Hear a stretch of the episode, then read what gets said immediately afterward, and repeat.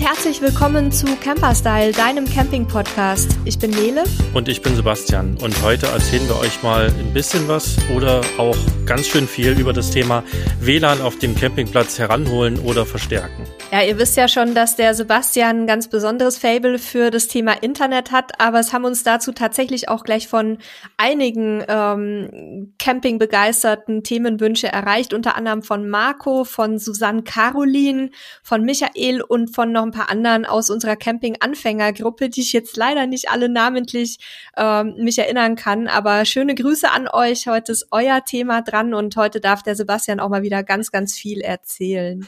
Ja, und ihr kennt das, ne? Ihr kommt auf den Campingplatz, äh, macht die Anmeldung, alles fertig und ihr fragt, und wie ist mit dem WLAN? Und dann kommt, ja, das könnt ihr hier vorne an der Rezeption wunderbar nutzen. Und dann äh, wäre für mich schon erstmal okay, äh, blöd. Ähm, für, für manch anderen oder manch andere ist das sicherlich cool, weil äh, Digital Detox ist angesagt. Ähm, äh, für mich wäre es kein Leben, aber es liegt auch daran, dass wenn wir unterwegs sind, wir auch arbeiten müssen und Internet brauchen. Ähm, oder ihr seid abends nach einer langen Wandertour wieder zurück im Wohnwagen auf dem Campingplatz und wollt entspannt Füße hoch, Fernseher an, euren, eure Netflix-Serie gucken und das Ganze ruckelt nur so vor sich hin, weil das Netz völlig überlastet ist. Ja, das sind so zwei klassische Fälle. Es gibt sicherlich noch eine ganze Menge mehr Negatives rund ums Internet. Es gibt auch Positives. Also wir waren auch schon auf Plätzen, wo das einfach wunderbar funktioniert hat, auch zu den Stoßzeiten. Und wir wollen euch heute mal so ein bisschen technische Lösungen zeigen, was man denn da so alles machen kann, wenn eben das WLAN vom Campingplatz nicht bis an euer Fahrzeug reicht oder ähm, einfach auch schwach und schlecht ist. Die Nele wird mir an den geeigneten Stellen einfach schlaue Fragen stellen, wenn ich zu technisch werde.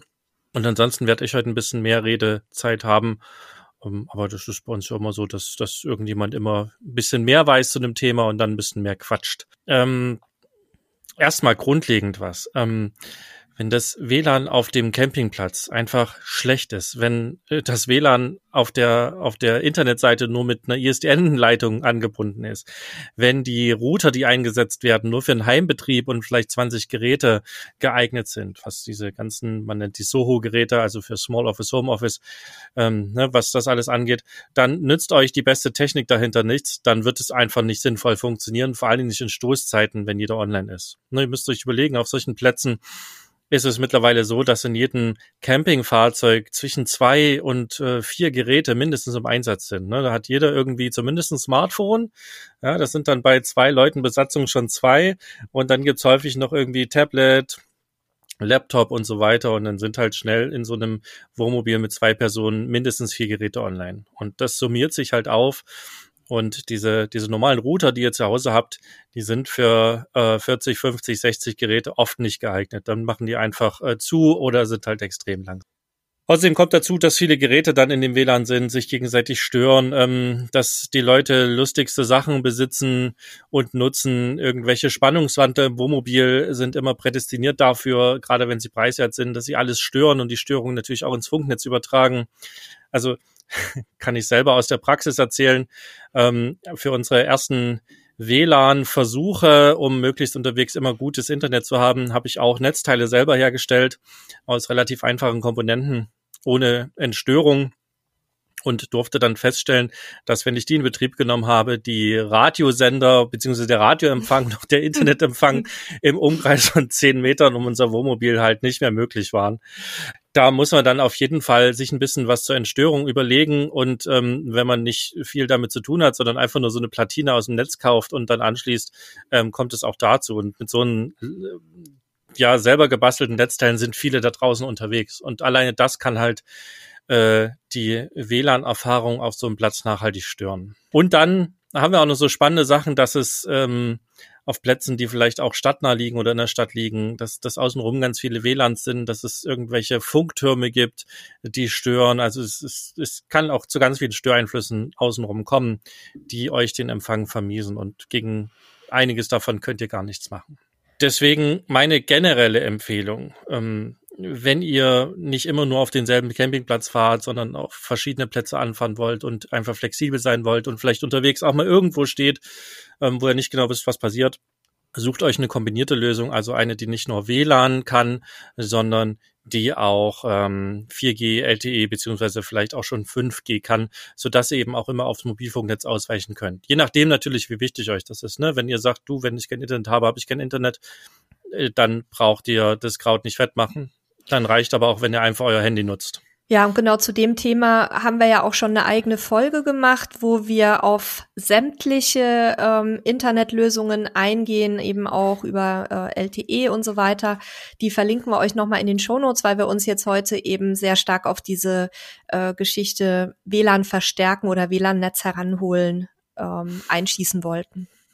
Genau. Ich kann auch aus unserer Praxis noch sagen, wir haben am Anfang sehr viel damit gearbeitet, WLANs ähm, zu nutzen. Ähm, ich habe auch extrem hohen Aufwand betrieben, um WLANs möglichst weit heranzuholen. Also ich habe es auf mehrere Kilometer geschafft, dass ich äh, WLANs sozusagen benutzen können konnte. Das war dann meist nicht mehr sonderlich schnell, weil ähm, ich kann zwar mit einer guten Antenne ähm, das WLAN noch halbwegs empfangen und ich kann mit einer guten Antenne auch gut dahin senden, aber das Signal, was ich empfange, ist halt eben sehr, sehr schwach. Aber es hat grundlegend funktioniert.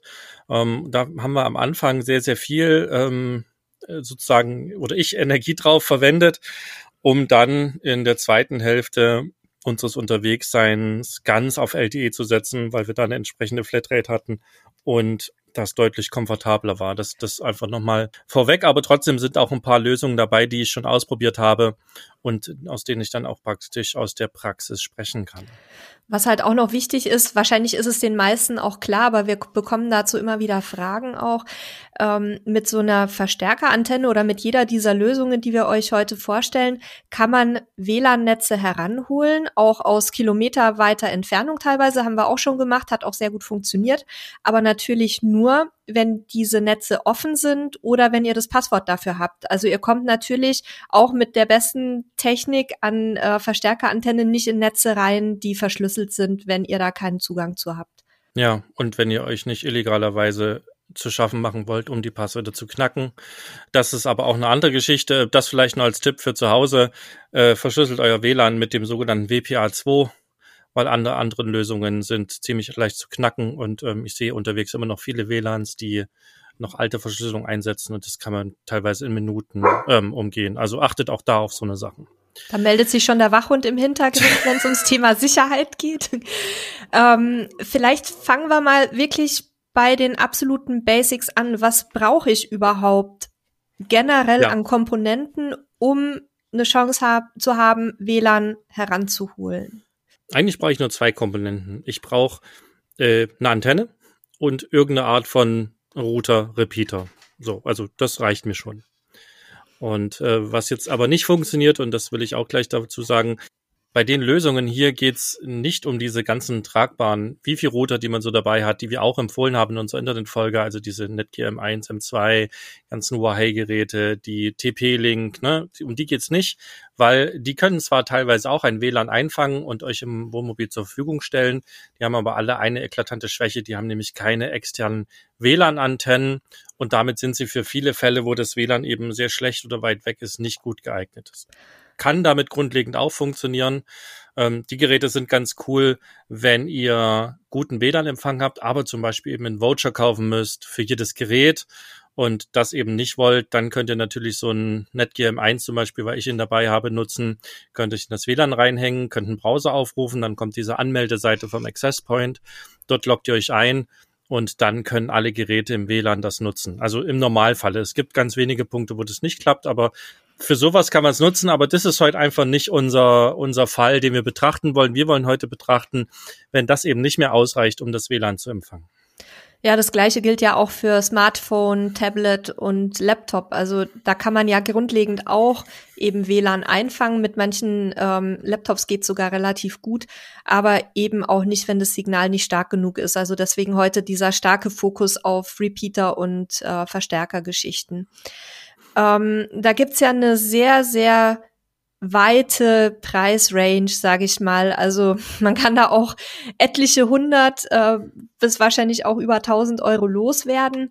Aber vielleicht fangen wir mal so mit den einfachsten Lösungen an, Sebastian. Was wäre so, was wäre so ein Basic Set, ähm, was du empfehlen könntest, wenn man jetzt sagt, ich will jetzt nicht gleich irgendwie 500, 600, 700, 800 Euro ausgeben? Also absolut super, super basic. Äh, das gibt von TP-Link den, äh, und ihr müsst euch jetzt die ganze Bezeichnung nicht merken, wir werden hier auch nochmal einen Artikel dazu schreiben, wo wir alle Produkte reinpacken für euch. Es gibt den TL-WA 850RE. Das ist ein ähm, WLAN-Repeater, den könnt ihr einfach in die Steckdose stecken. Der hat jetzt auch den eklatanten Nachteil, dass er keine externe Antenne hat. Ähm, er hat den Vorteil, dass er halt einfach 20 Euro kostet. Ähm, den steckst du halt in die Steckdose und äh, dann kann man ihn konfigurieren über eine Web-Oberfläche und kann eben sagen, hier zapft mir dieses WLAN an und dann stellt ihr euch das WLAN im Wohnmobil oder im Wohnwagen quasi zur Verfügung. Ähm, das wäre die Basis, würde ich nicht empfehlen. Der Vollständigkeit halber habe ich ihn mit reingenommen. Was ich dann für den Einstieg empfehlen würde, wäre ein Gerät von D-Link, nämlich der DAP-1360.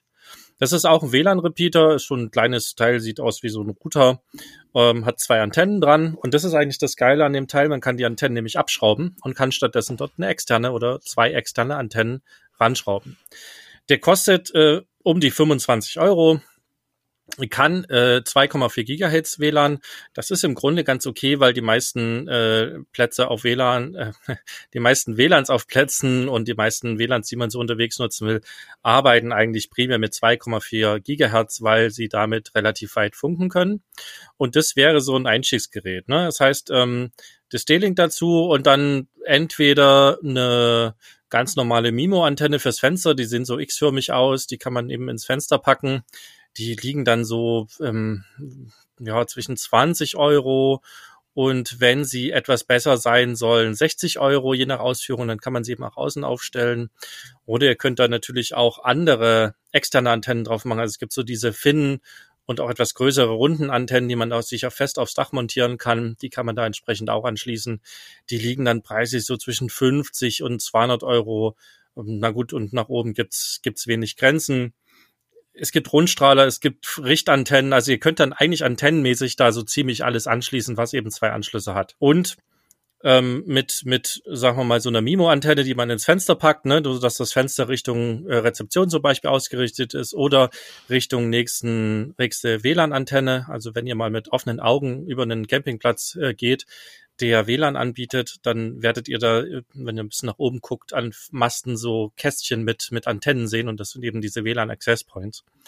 Und da richtet ihr das aus und dann seid ihr mit, sagen wir mal, 50 Euro ganz gut dabei und habt schon deutlich, deutlich besseren Empfang, als wenn ihr das nur mit dem Handy oder mit dem Tablet versucht. Und wenn es dann noch einen Ticken besser sein soll, ähm, dann kann man noch den DAP 1665 von D-Link kaufen. Der hat dann nicht nur 2,4 Gigahertz, sondern auch 5 Gigahertz an Bord. Also das heißt eine, eine andere Frequenz. Vielleicht hier auch noch mal, was haben die Frequenzen zu sagen? Ähm, 2,4 Gigahertz, das ist so, sagen wir mal, die Standard-WLAN-Frequenz äh, hier in Europa. Da funken die meisten WLAN-Geräte drauf. Da funken aber zum Beispiel auch Decktelefone drauf und manche Mikrowelle sendet in dem Bereich. Ähm, demzufolge kann es zum einen, weil sehr viele Geräte da unterwegs sind, zu Störungen kommen. Ähm, dieser, dieser Frequenzbereich ist auch relativ schmal. Ähm, da passen also nicht so viele Geräte rein, um es mal ganz einfach zu sagen. Er hat aber eine sehr breite Verbreitung. Also macht Sinn, dass man den auf jeden Fall nutzt. 5 Gigahertz ist deutlich weniger genutzt. Da gibt's also folglich viel weniger Geräte, die drin senden. Es ist mehr Platz, der Kanal ist breiter, ihr habt da also mehr Möglichkeiten. Und ähm, der Nachteil ist, 5 Gigahertz sendet nicht so weit aufgrund der höheren Frequenz. Ähm, wer jetzt den Aufpreis nicht scheut, also die, das, äh, der D-Link kostet so um die 100 Euro, also ähm, 75 Euro mehr, also das Vierfache. Wer das nicht scheut, die einmalige Investition, kann sich natürlich auch so ein Gerät holen, ist dann etwas zukunftsgerüsteter. Ähm, ich habe zum Beispiel in Malaga geholfen, einen Stellplatz auszustatten mit Internet. Da haben wir auf jeden Fall auch einen 5 Gigahertz Center äh, mit auf dem Platz, um eben den Leuten, die das können, so ein bisschen den Zugang zu erleichtern und das Ganze im 2,4 Gigahertz etwas zu entzerren. Aber ich tauche viel zu tief in das Thema ein. Ähm, achtet bei äh, den Dazu brauchst du dann aber ja. auch, Entschuldigung, dazu brauchst du dann aber auch noch eine externe Antenne am besten, ne? Also zusätzlich Immer. zu den 100 genau. Euro dann noch den Preis für eben die externe Antenne der Qualität, die ihr dann gerne haben möchtet. Genau. Ich habe jetzt quasi bei dem 100 und bei den 25 Euro fürs Gerät davor, das sind nur die Gerätepreise. Mhm. Ähm, achtet dann aber darauf, wenn ihr den äh, mit 5 Gigahertz auch kauft, dass ihr dann auch eine WLAN-Antenne kauft, die diese beiden Bänder auch beherrscht, also die sowohl 2,4 als auch 5 Gigahertz kann. Da müsst ihr dann drauf achten. Sonst könnt ihr auch nur eine, ein Band entsprechend nutzen. Und achtet bei den Geräten weiterhin drauf, das sind alles Geräte für zu Hause, das heißt, die haben einen 220 Volt Anschluss. Das ist an sich ja nichts Schlimmes. Ähm, wenn ihr sowieso auf dem Platz seid, habt ihr meistens Landstrom und wenn nicht, seid ihr hoffentlich autark genug. Die verbrauchen auch nicht sonderlich viel, aber man sollte halt dran denken, dass man dann seinen Wechselrichter anhaben muss, wenn man das autark nutzen möchte. Es gibt aber für die D-Links ähm, weil die haben im Endeffekt einfach ein externes Netzteil. Für die gibt es auch 12 Volt Kabel zu kaufen, beziehungsweise kann man sich das halt auch selber bauen, wenn man über entsprechende Kenntnisse verfügt. Das ist nicht sonderlich kompliziert. Also, das mal der Einstieg. Wer jetzt sagt, ja, okay, das ist cool, aber ähm, ja, ich brauche vielleicht doch etwas mehr oder ich will es einfach noch ein bisschen einfacher haben ähm, und ich will es vielleicht mit 4G kombinieren, also mit LTE. Ne, weil das, was ich jetzt genannt habe, sind reine WLAN-Lösungen, die können also wirklich nur WLAN. Also es gibt dann auch noch äh, sogenannte Webcatcher als Produkt. Das ist im Prinzip eine relativ große WLAN-Antenne, die einen Netzwerkanschluss hat, also einen Ethernet-Anschluss. Und dazu gibt's eben einen kleinen Router, wo die Antenne dann angeschlossen wird. Und ähm, das kann man dann entsprechend auch in seinem Campingfahrzeug nutzen. Das hat den großen Vorteil. Normalerweise ist bei diesen Antennen das Kabel das, was euch den, die Empfangsqualität killt. Ne? Also so ein Antennenkabel, je länger das ist und je billiger das ist, desto mehr wird es euch von dem Gewinn, den die Antenne vielleicht hat, äh, kosten und äh, im Zweifel gar nichts bringen. Und ähm, es gibt im Netz da draußen äh, gerade beim großen Warenhaus mit A tonnenweise ähm, Antennen, die riesige Gewinne versprechen, ähm, die dann irgendwie zehn Meter Kabel angeschlossen haben und der Profi weiß genau, äh, die wird gar keinen Gewinn haben, weil das Kabel macht alles, was da vielleicht da ist, zunichte. Deswegen ist man eigentlich bestrebt, Antennenkabel möglichst kurz zu halten. ist natürlich nicht ganz einfach, wenn die Antenne irgendwo auf dem Dach klemmt ähm, und der WLAN-Repeater oder das, der, der Router oder was auch immer auf der ganz anderen Seite im Wohnmobil ist. Dann sind diese Webcatcher ganz cool, weil die eben kein Antennenkabel haben, sondern ein Ethernet-Kabel. Und das kann bis zu 100 Meter lang sein. Und ich denke mal, so 10 bis 20 Meter machen da eben überhaupt keine Probleme. Das heißt, die sind eine spannende Alternative, die euch auf jeden Fall besseren Empfang bringen. Wermutstropfen dabei ist. Die Dinger sind nochmal deutlich teurer als meine einfachen Lösungen, die ich jetzt genannt habe. Also die gehen so bei 430 Euro los und gehen bis 480 Euro hoch, je nachdem, wie viel Antennengewinn ihr habt. Also da wird immer so Antennengewinn angegeben in dBA. Ähm, je größer die Zahl ist, desto besser ist sozusagen der Empfang und die Empfang- und Sendeleistung sozusagen. Und ihr könnt äh, WLANs aus weiteren Entfernungen sozusagen ranholen, um es ganz, ganz einfach zu sagen. Ja, also wir haben die Webcatcher-Antennen ja alle drei schon mal getestet. Die gibt's in drei verschiedenen Größen, also Längen. Und ich muss sagen, es war schon faszinierend. Also wir haben die tatsächlich auch in sehr unwegsamem Gelände getestet, unter anderem im Baskenland, wo es ja auch sehr hügelig ist. Ähm, dann direkt äh, das Meer auch dabei, äh, voller Klippen und, und ähm, Bäumen und ne, ist ja auch äh, ein sehr stark bewachsenes Stück Land. Und wir hatten teilweise tatsächlich äh, aus zwei, drei Kilometern Entfernung noch die, die Netzwerke angezeigt bekommen. Die Antennen sind eben so ausgerichtet, dass die kürzeste äh, so, ja, wie so mehr oder weniger ähm, Rundumempfang hat und die größte, die strahlt halt dann auch am, am meisten ab. Also eben je nachdem, wie weit das WLAN Netzwerk oder das, äh, der WLAN-Router von eurem Fahrzeug entfernt ist, ähm, ist es dann halt auch schlauer, entweder die ganz kurze zu nehmen oder die ganz lange oder die mittlere. Also da ist es ganz praktisch, wenn man sich vorher so ein bisschen überlegt, wo stehe ich normalerweise auf den Campingplätzen und, und wie ist so bei der Campingplatzkategorie, die ich so ansteuere, normalerweise das WLAN verteilt. Aber wir fanden das eine total spannende Geschichte. Wir haben dazu auch einen sehr ausführlichen Artikel geschrieben den packe ich euch auch nochmal mit in die ähm, Folgenbeschreibung, weil da haben wir dann auch Zeichnungen dazu, eben wie diese Abstrahlwinkel aussehen und so weiter. Also, dass wir da jetzt hier nicht zu sehr in die Tiefe gehen. Aber das Spannende am Webcatcher ist eben auch, dass man den auch mit anderen Lösungen, zu denen wir gleich noch kommen, kombinieren kann. Ich würde es übrigens deutlich pragmatischer als Nele entscheiden. Ähm, die Geräte kosten zwischen 430 und 480 Euro. Ich würde mir einfach die größte kaufen, ähm, weil das macht bei dem Preis dann nicht mehr sonderlich viel aus, der Aufpreis. Ähm, der einzige Nachteil, den ihr damit habt, die ist halt auch größer, also die ist physisch einfach auch größer und schwerer. Ähm, macht aber für den Halter im Prinzip, wenn ihr dann ordentlichen Halter habt, da sage ich auch gleich nochmal was dazu, ähm, dann auch keinen großen Unterschied. Also ich würde es da sehr pragmatisch sehen. Genau, kommen wir zum, zum letzten Produkt aus der Reihe sozusagen oder zur letzten Lösung und dann sage ich mal noch was zu den Antennenanschlüssen danach, weil dann haben wir nämlich alles vorgestellt und ich kann euch da auch noch ein bisschen Details geben. Und zwar gibt's noch äh, diesen sogenannten Alpha Wi-Fi Camp Pro 2. Alpha ist in dem Falle der Hersteller, das ist ein, äh, ich glaube, ein russischer Hersteller. Und äh, die, das, dieses Set enthält im letzten Endes einen Router, ähm, dann so eine Tube-Antenne, wird auch als Yachtantenne bezeichnet, die sieht tatsächlich auch aus wie so eine Webcatcher, also wie die, wie die Antennen beim Webcatcher. Ähm, und äh, dazu noch ein bisschen Montagematerial. Das ist ein Gerät, was ich mir damals, als wir angefangen haben, auch angeschaut hatte und ich hätte mir das auch gekauft. Ähm, die gab es nur einfach nicht in, in Deutschland zu kaufen. Die waren halt überall ausverkauft. Und ähm, demzufolge habe ich es mir nicht gekauft. Mittlerweile ist die Verfügbarkeit gut. Gut, sind ja auch sechs Jahre vergangen seitdem. Ähm, man kann die jetzt überall kaufen. Die kosten äh, so 100 bis 110 Euro, je nachdem, wo man sie kauft. Und ähm, es sind im Prinzip auch eine erstmal reine WLAN-Lösung. Allerdings mit dem Unterschied, dass ich an den Router auch einen ähm, LTE-Stick anschließen kann. Der muss dann kompatibel sein. Da gibt es eine Liste, welche das können. Und dann kann der Router eben auch 4G. Ähm, und diese Sticks haben alle einen USB-Anschluss, also das macht es so ein bisschen besonders. Und da gibt's auch wieder Sticks mit zum Beispiel Antennenanschlüssen und dann kann man auch LTE eben über eine Antenne betreiben. Ja, also die Lösung gibt es auch noch zusätzlich. Ähm, und das alles sind mehr oder weniger, also nur was ich jetzt gesagt habe, sind sozusagen einfach verschiedene Geräte, die miteinander äh, gekoppelt werden. Im Falle des Camp Pro und des Webcatchers kommen sie eben ähm, zusammen. Im Falle der, der Einstiegslösung, die ich gesagt habe, müsst ihr euch halt Antenne und, und Router einzeln kaufen.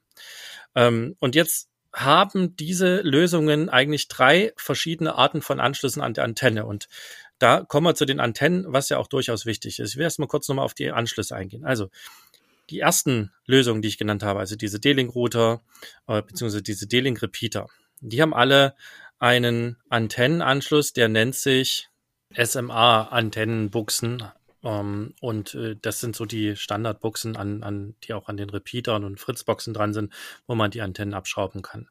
Eventuell braucht ihr dann von eurer Antenne noch einen Adapter, da müsst ihr dann mal gucken, was da dazu steht und im Zweifel halt auch den Anbieter fragen, ob das passt oder ob er einen Adapter braucht.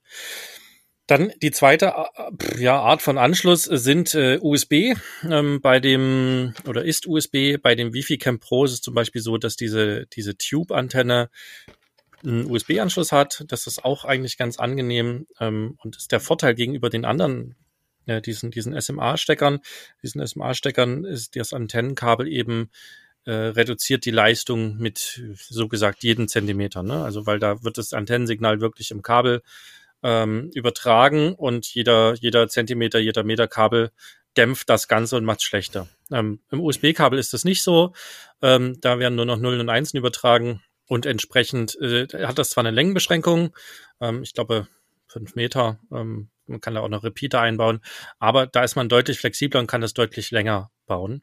Und dann die dritte Art der Anschlüsse an der Antenne ist eben wie bei den Webcatchern, dass der Ethernet-Anschluss, also quasi ein normaler Netzwerkanschluss, auch der hat den Vorteil, dass ich damit sehr, sehr lange Kabel äh, realisieren kann. Und ihr seht also schon, die einfacheren Geräte sind halt nicht ganz so flexibel, äh, beziehungsweise haben eben auch höhere Verluste, je länger das Antennenkabel ist.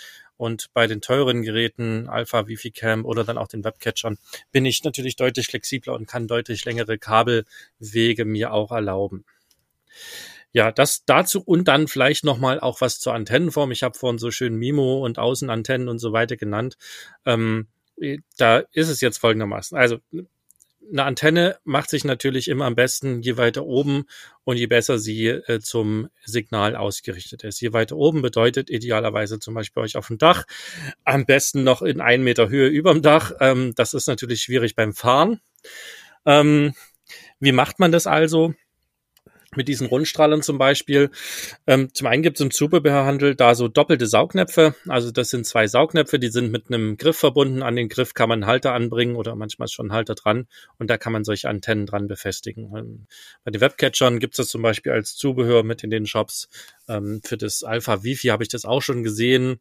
Ähm, und für diese normalen Antennen mit den SMA-Buchsen oder mit den SMA-Steckern, die dann an diese D-Link-Geräte zum Beispiel ranpassen, ähm, da nutzt man dann meistens keine Rundstrahler, die halt einfach ein Stab nach oben sind, sondern da nutzt man dann oft diese Finnenantennen, also die sind relativ flach, sehen so ein bisschen aus wie eine große Haifischflosse oder auch größere runde Haifischflossen. Ähm, da gibt's verschiedene Bauformen. Je mehr Antennen so da drin sind. Eher Walfische. ja, sie haben dann nicht mehr viel mit einer Finne zu tun, sondern sind dann eher rund. Ähm, da gibt's eigentlich ganz coole Modelle, weil die haben dann halt wirklich äh, in einer Antennen oder in einem in einer jetzt fällt mir der Name nicht ein, in einem Gehäuse ähm, zwei äh, WLAN-Antennen, meistens zwei LTE-Antennen, dazu oft noch ähm, eine GPS-Antenne und auch manchmal noch eine DB, äh, DAB Plus Antenne, also für digitalen Radioempfang. Ähm, diese Kombi-Antennen sind eigentlich ganz cool, ähm, weil man müsste die sonst, wenn man sie benutzt, alle einzeln drauf haben. Das ist halt ziemlich viel Kabelkram und so muss man auch nur ein entsprechendes Loch bohren. Hier kommen wir aber auch schon zum Thema wenn ihr so eine kombinierte und festmontierte Antenne aufs Dach packt, müsst ihr halt irgendwo ein Loch bohren. Oder ihr lasst es halt machen. Bedenkt dabei, wenn ihr noch eine Dichtheits, äh, Dichtheitsgarantie auf euer Gerät habt, dass ihr das dann von einer zertifizierten Fachwerkstatt machen lasst, die auch diese Garantie verlängern bzw. selber übernehmen kann. Ja, also die also auf ihre Arbeit haftet. Wenn ihr keine mehr habt und euch dazu fähig äh, fühlt, könnt ihr das natürlich auch selber machen. Ähm, müsst ihr dann halt mit entsprechender Sorgfältigkeit vorgehen. Die Antennen werden normalerweise geklebt ähm, und wenn man die sauber rundherum abklebt, dann kommt da auch kein Wasser drunter, wenn man eben den richtigen Kleber benutzt und ähm, auch richtig arbeitet, primert und so weiter. Ja, also wie gesagt, wenn ihr euch unsicher seid, lasst es machen. Wenn ihr noch eine Dichtigkeitsgarantie habt, lasst es machen. Und ansonsten könnt ihr das natürlich auch selber machen. Das ist keine Raketenforschung. Ähm, wenn man es das erste Mal macht, bestehen aber natürlich wie so oft Möglichkeiten, Fehler zu machen. Wir wissen ja, dass gerade Thema Dichtigkeit bei Campingfahrzeugen ein sehr sensibles Thema ist, denn wenn man erstmal Feuchtigkeit im Fahrzeug hat, dann ist es häufig schwer wieder zu beheben. Also da wir uns ja in diesem Podcast auch sehr stark an Anfänger richten, ähm, würde ich auch eher dazu raten, dass ihr euch zumindest mal in einer Fachwerkstatt beraten lasst, ähm, wenn ihr noch nicht so viel am Fahrzeug gemacht habt, weil das kann ganz böse ins Auge gehen. Wenn ihr das noch nicht wollt oder erstmal testen wollt, äh, dann ist natürlich diese Außenantenne mit so einem Saugnapfhalter ganz okay. Ähm, da kann man meist das Kabel dann durch die Türe legen und das ist, ähm, wenn ihr irgendwo ankommen seid, ja auch kein Problem, die zu montieren. Die kann man ja auch recht weit oben am Fahrzeug montieren, so dass man halt auch eine exponierte Lage hat. Und wenn auch das erstmal noch gar nichts für euch ist, dann gibt's diese kleinen sogenannten MIMO-Antennen, die sind meist so kreuzförmig, ähm, verlinken wir euch auch mal. Und äh, die kann man halt entsprechend auch für den Anfang nutzen. Und die können eben auch innen betrieben werden. Die kommen dann an die Fensterscheibe. Und dann müsst ihr halt das Fahrzeug so ein bisschen aber so ausrichten, dass ihr möglichst dann mit der Antenne auch zu der entsprechenden WLAN-Antenne oder zur Rezeption, zeigt, damit eben auch bestmöglicher Empfang da ist. Aber von den Dingern solltet ihr euch keine Wunder erwarten. Also die können schon nochmal das Signal verstärken, aber Wunder können sie leider nicht vollbringen. Ähm, Gerade wenn dann auch noch Bäume oder andere Fahrzeuge dazwischen sind, da habt ihr meist wenig Chancen, das Signal noch zu bekommen. Ja, also wir machen es im Moment so. Ich komme ja gleich noch zu der Lösung, die ähm, wir nutzen. Äh, wir haben so eine Außenantenne und wir legen die dann bei Bedarf einfach aufs Dach. Also, ne, wenn wir irgendwie sehen, wir haben schlechteren Empfang oder so, holen wir die aus dem Schrank und legen die aufs Dach. Das ist ein bisschen umständlich, aber es funktioniert auch und dann kann man es auch erstmal testen, bevor man da irgendwas durchs Dach knallt. Fällt mir noch eine eine sehr, sehr einfache Lösung, die wir auch schon mal gemacht haben, die habe ich mal in irgendeiner Gruppe gesehen, ein, ähm, diese, diese kleinen tragbaren MIFI-Router, von denen ich gesprochen habe, ne, diese tragbaren WLAN-Router. Einige von denen können ja auch ein WLAN einfangen und weiterverteilen. Und da die Batterie haben ähm, und meist auch einen USB-Anschluss zur Stromversorgung, kann man die natürlich mit einer Powerbank zusammenschließen, kann die in eine Tupperware-Box packen und kann die einfach mal sich aufs Dach legen. Ähm, das hat dann den Vorteil, sie sind wassergeschützt, sie sind exponiert und wenn ich ihn noch ein bisschen ausrichte, kann ich halt tatsächlich auch damit versuchen, einen WLAN einzufangen. Also das ist wirklich so auch eine ganz, ganz einfache Lösung. Ähm, Problem ist, ihr müsst halt irgendwann die Powerbank aufladen, je nachdem wie groß die ist. Ähm, aber das kann natürlich auch mal gehen. Oder ihr stellt die halt einfach so ähm, zum Nachbar aufs Wohnmobil, der zwischen euch und der Rezeption steht und dann könnt ihr beide Fahrzeuge mit WLAN versorgen. Also das geht auch. Ähm, und dann fährt so der Nachbar hat. weg.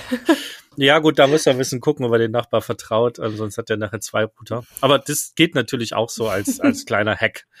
Also das sind, sagen wir mal so, ja, die, die Einstiegslösungen bis hin zum schon teuren Webcatcher, der aber halt durch diesen Ethernet-Anschluss auch seine Vorteile ganz klar hat. Aber da müsst ihr wirklich natürlich schauen, wie wichtig ist euch das Internet, wie häufig passiert es euch auch, dass ihr das WLAN ranholen müsst. Ähm, und jetzt kommen wir zum nächsten Thema, nämlich den Kombi-Geräten, die eben auch eine äh, LTE-Funktion haben. Also das heißt, die eben auch Mobilfunk empfangen können, ist aus meiner Sicht der klare Favorit, ähm, weil es eben auch Plätze gibt, wo einfach das WLAN generell so überlastet ist, dass mir auch keine Antenne und nichts was nützt. Ja, und da steigen wir ein mit Nele, die nämlich eine Lösung seit einer Weile im Wohnwagen hat und es intensiv testet. Ja, genau. Also wir haben, äh, wie wir auch schon an mehreren Stellen auch im Podcast und ähm, auf der Webseite erläutert haben, sind wir mit so einem Komplettset unterwegs. Und zwar ist es das äh, Campernet von der Firma Antretter und Huber. Ähm, da ist im quasi Basic Set eine, ein Router, also LTE-Router, eine Folienantenne und so eine kleine extra WLAN-Antenne zum Aufhängen oder Aufstellen dabei. Also kann man sich dann aussuchen. Bei dem, bei der Variante haben wir halt den Vorteil, wir brauchen keine äh, Bohrungen im oder am Aufbau. Das kann alles im Fahrzeug verbaut werden. Also die Folienantenne wird einfach aufgeklebt. Der äh, LTE-Router, ja, also der wird angeschraubt, aber ich muss halt nicht durchbohren, sondern das kann ich irgendwo in einem Schrank machen. Und die WLAN-Antenne, die wird da aufgestellt, wo sie passt oder eben auch in den Schrank gehängt oder an eine Wand gepackt. Also das ist eine sehr, sehr gute Lösung aus unserer Sicht schon. Die haben wir jetzt sehr lange getestet, ähm, waren immer mega zufrieden damit. Also wie immer beim WLAN ist es natürlich so und auch beim, beim LTE, ich kann nur mir das ranholen, was auch grundsätzlich verfügbar ist. Also wenn ich einen beschissenen WLAN-Empfang habe, nicht weil das Signal jetzt nicht bis zu meinem Wohnwagen kommt, sondern weil einfach das Netz total kacke ist, dann äh, kann natürlich so ein so auch eine sehr, sehr gute Antenne wenig ausrichten. Aber also mit dieser Lösung sind wir sehr gut gefahren, weil eins von beiden eigentlich fast immer funktioniert hat, außer im Sauerland. Alternativ ähm, kann ich eben mit Außenantennen arbeiten. Da gibt's zum einen die Dachfinne, das ist das, was Sebastian vorhin schon sagte, was so aussieht wie so eine Haifischflosse, eine kleine. Ähm, die ist jetzt bei äh, in dieser Ausführung sehr sehr klein und filigran tatsächlich. Die ist speziell für Stahldächer, zum Beispiel bei Kastenwagen und ähm, ja, bringt da eben einen sehr stabilen Empfang ran. Oder die Yachtantenne, die wir haben, das ist ein etwas größerer rechteckiger Kasten. Ähm, wie vorhin gesagt, liegt der bei uns immer auf dem Dach, wenn wir ähm, irgendwie so einen anderweitig schlechten Empfang haben, weil wir eben, äh, wie viele von euch ja wissen, mit einem Sponsorenfahrzeug unterwegs sind und da haben wir unserem Partner schon relativ viel an Umbauten und anderen Geschichten zugemutet und wollten jetzt nicht auch noch eine Dachdurchführung kloppen. Ähm, von daher legen wir es aufs Dach. Die ist auch relativ ähm, kompakt und schwer. Also die bläst auch nicht beim ersten kleinen Windchen runter. Das funktioniert sehr gut. Und, und auch hier nochmal zur Erklärung, äh, weil das gleich gerade mit dem Stahldach und der Finnantenne ein bisschen kurz gekommen ist. Also ähm, generell gibt's ja verschiedene Arten der Außenhaut bei Campingfahrzeugen. Ihr habt halt entweder die GFK-Außenhäute, also Kunststoff, oder ihr habt eben Metall und dann gibt's da eben Alu oder auch Stahlblech, wie bei den ganzen Kastenwagen zum Beispiel. Und alles, was aus Metall ist, bildet einen sogenannten Faradayschen Käfig. Das bedeutet, ähm, es werden relativ zuverlässig viele Funksignale abgefangen, ja, die werden in einem Käfig eingesperrt. Und wenn ihr dann eben das Handy äh, in einem Wohnwagen oder einem Wohnmobil betreibt, was so gebaut ist, dann habt ihr relativ schlechten Empfang. Es sei denn, ihr sitzt an den großen Fenstern, ähm, dort ist der Empfang ganz okay. Aber wenn ihr halt in irgendeinem Bereich seid, wo das nicht ist, habt ihr schlechten. Empfang. Und da bringen eben diese Außenantennen einen massiven ähm, Gewinn sozusagen an Empfangsqualität. Deswegen packt man die eben außerhalb dieses Faradayschen Käfigs hin. Ne? Also alles, was GFK ist, hat diese Probleme im Normalfalle nicht. Da kann man dann auch diese Folienantennen, wie sie Nele genannt hat, von innen aufkleben. Die haben den Vorteil, ich muss halt keine Dachdurchführung machen. Alles, was aus Metall ist, da solltet ihr eben sehen, dass ihr mit den Antennen nach draußen kommt. Und wenn ihr halt aus irgendeinem Grund kein Loch ins Dach machen lassen wollt oder selbst machen wollt, ähm, dann könnt ihr natürlich auch irgendwas durchs Fenster oder durch die Türe führen und nach außen legen, so wie Nele das auch zwischendrin macht. Ähm, das geht natürlich auch immer. Ne? Da müsst ihr einfach ein bisschen schauen. Wer es halt wirklich super komfortabel haben will und eine Metallaußenhand hat, der sollte sich wirklich für so eine MIMO-Antenne, also MIMO steht übrigens für Multiple Input, Multiple Output, falls es jemand interessiert. Also da können halt verschiedene Funktechnologien reinkommen und gehen per Kabel wieder raus. Der sollte sich die einfach fest montieren lassen, dann hat man damit keinen Stress mehr und aus meiner Sicht kann es eigentlich auch den Wiederverkaufswert eines Fahrzeugs nur äh, fördern, wenn es äh, fachgerecht gemacht ist, weil das Thema Internet, mobiles Internet wird nicht weniger wichtig werden in den nächsten Jahren. Ne? Also das, das nochmal so vielleicht als kleiner Erklärung, ähm, wie das Ganze funktioniert und warum manchmal eine Außenantenne ähm, vonnöten ist. Ja, vielleicht nochmal so ein paar Daten zu diesem, zu diesem Komplettset. Ähm, also es äh, passen zwei SIM-Karten rein. Wir haben da meistens eine deutsche und dann eben eine des Landes, in dem wir uns gerade bewegen, bei Bedarf noch mit drin, vor allem wenn wir außerhalb der EU unterwegs sind. Was haben wir noch? Preislich liegen die äh, Sets, also das, das erste Komplettset, was ich genannt hatte, mit Folienantenne, LTE-Router und WLAN-Antenne innen ähm, liegt bei circa 750 Euro. Das Set mit Dachfinne äh, bei knapp 800 Euro, je nachdem, wo man es halt kauft. Und ähm, das Paket mit der großen Yachtantenne bei knapp 850 Euro. Wir konnten jetzt noch nicht ausführlich testen, wie groß der Unterschied tatsächlich ist zwischen den verschiedenen Sets. Also wir hatten ja jetzt zwei Jahre, glaube ich, zweieinhalb Jahre ähm, die, die Folienantenne und WLAN-Antenne an Bord, haben jetzt letztes Jahr die Yachtantenne bekommen, aber waren ja wegen der verkürzten Saison und überhaupt der, der ganzen Corona-Problematik auch nur sehr kurz unterwegs. Da können wir jetzt noch keine verlässlichen Testergebnisse sozusagen liefern, aber da werden wir unseren Artikel dann auch entsprechend zeitnah nochmal updaten, sobald wir wieder unterwegs sind und da so ein bisschen mehr Erfahrungen sammeln konnten. Also bisher sieht sehr, sehr gut aus. Und da ich ja nicht so ein Bastler bin wie der Sebastian, bin ich auch immer total dafür, sich lieber für ein paar Euro mehr, aber dann echt ein gutes komplett fertiges Set zuzulegen, weil ich habe halt keine Lust, dann da irgendwas selber großartig zu konfigurieren und so weiter.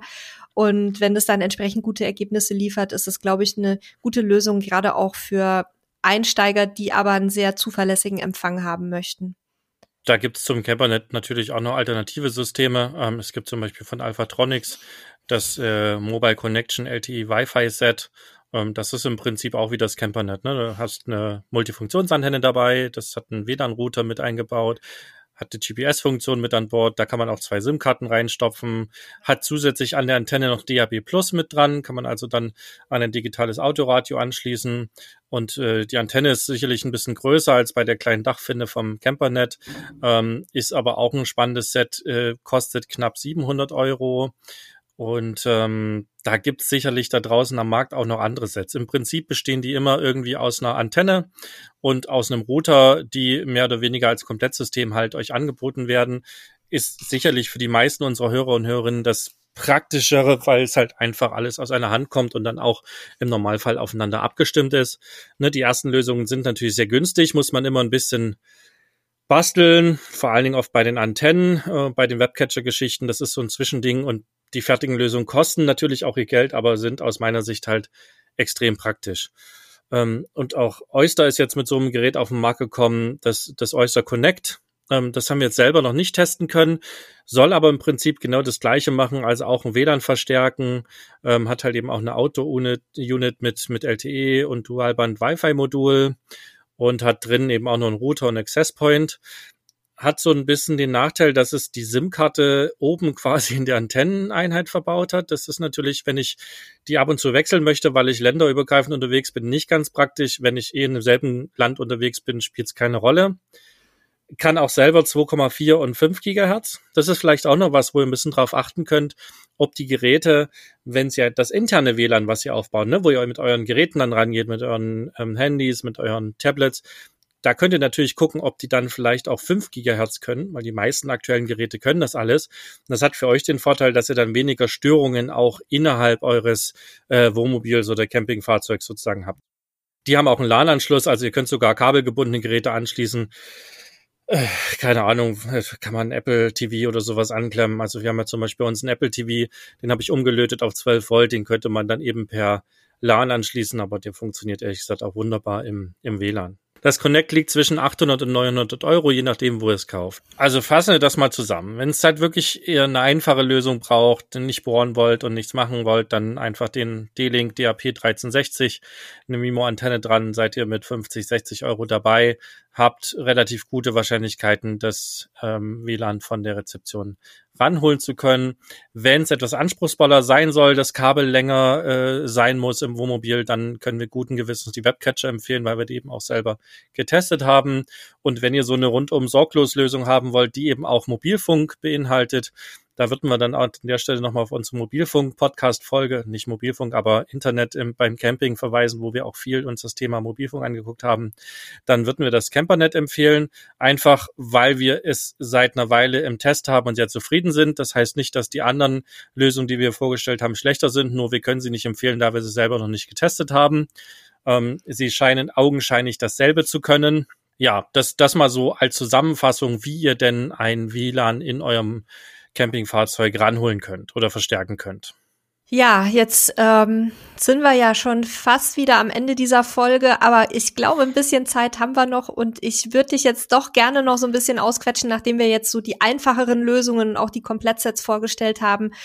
Ähm, wir haben sicher auch Leute da draußen, die selber gerne Hand anlegen und äh, ein bisschen nerdig rumbasteln. Was äh, wäre da so deine Lösung oder was, was habt ihr so am Start?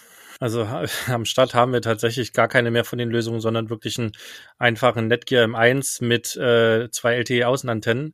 Aber ähm, ich könnte im Grunde zwei Lösungen empfehlen, wer wirklich also auch basteln möchte und das halt auch ein bisschen Spaß und Hobby damit reinbringen will.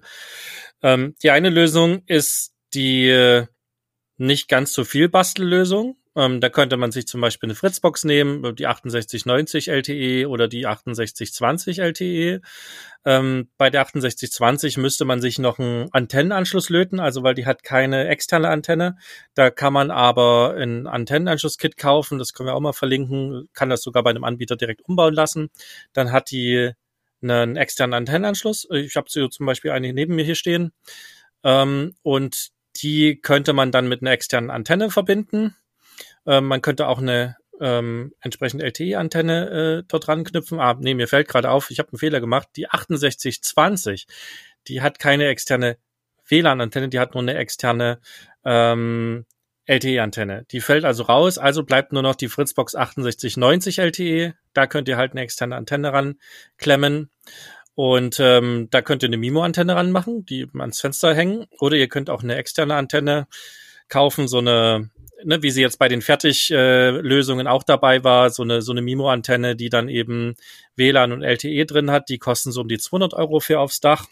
Das wäre eine einfache Lösung und wenn ihr die jetzt noch richtig kombinieren wollt, dass es eben auch eine, eine Art Ausfallsicherheit gibt. Also das heißt, dass eben, wenn das WLAN am Campingplatz ausfällt, er aufs LTE wechselt und so weiter, dann könnt ihr halt diesen DAP 1665 nehmen ähm, diesen WLAN Also den mobilen Router. Nee, den, mhm. den ah, WLAN-Repeater. Mhm. Äh, könnt den quasi an den, an die Fritzbox, an den WAN-Anschluss klemmen und habt dann sozusagen WLAN-Fallback oder andersrum. Ähm, das ist sozusagen die etwas Bastellösung, aber viel funktioniert automatisch. Liegt aber zusammen auch ungefähr bei 600 Euro. Also da sind wir eigentlich schon dann beim Komplettset fast, äh, müssen aber dazu ein bisschen konfigurieren. Da kann ich euch aber auch mal eine Seite verlinken, die das ganz schön ähm, auch erklärt, ähm, wie das funktioniert. Und wer jetzt der absolute Bastler ist, und das ist das, was wir die ersten drei, vier Jahre unterwegs hatten, ähm, der kann die völlige Bastellösung nutzen. Und da hatten wir zum Beispiel einen Raspberry Pi. Das ist ein kleiner Mini-Computer, ähm, der aber sehr, sehr leistungsfähig ist. An dem Raspberry Pi hatte ich zum einen eine Alpha-Tube-Antenne dran, so eine Yachtantenne. Die sieht so ein bisschen aus wie diese Webcatcher-Antennen.